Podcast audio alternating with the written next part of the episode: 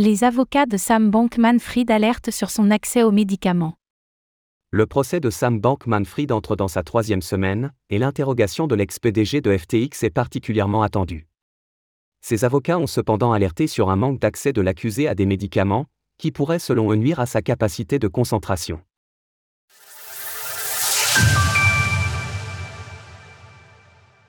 Sam Bankman-Fried n'aurait pas suffisamment accès à des médicaments, selon ses avocats. Les avocats de Sam Bankman-Fried ont publié leurs demandes liées aux médicaments de leurs clients hier. Dans celle-ci, ils expliquent que l'ex-PDG de FTX souffre d'un trouble de l'attention, TA, qui nécessite la prise régulière d'un traitement, en l'occurrence de l'adral.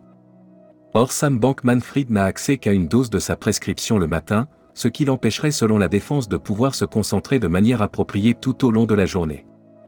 Cela pose problème pour la bonne tenue du procès, toujours selon les avocats. Il ne pourra pas participer de manière appropriée à la présentation de la défense.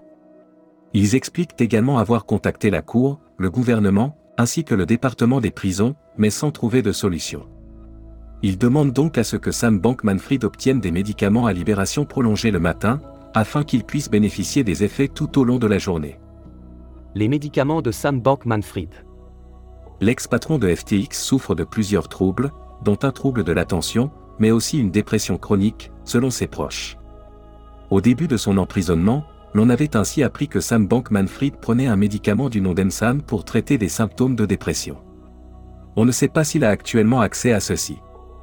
En ce qui concerne l'Adral, les avocats de Sam Bankman-Fried demandent à ce que le procès soit mis en pause pendant une journée si une solution n'est pas trouvée, ou si la médication ne fonctionne pas l'on peut s'attendre à un interrogatoire particulièrement suivi cette semaine, alors que l'ex-PDG de FTX va continuer à se défendre des faits qui lui sont reprochés.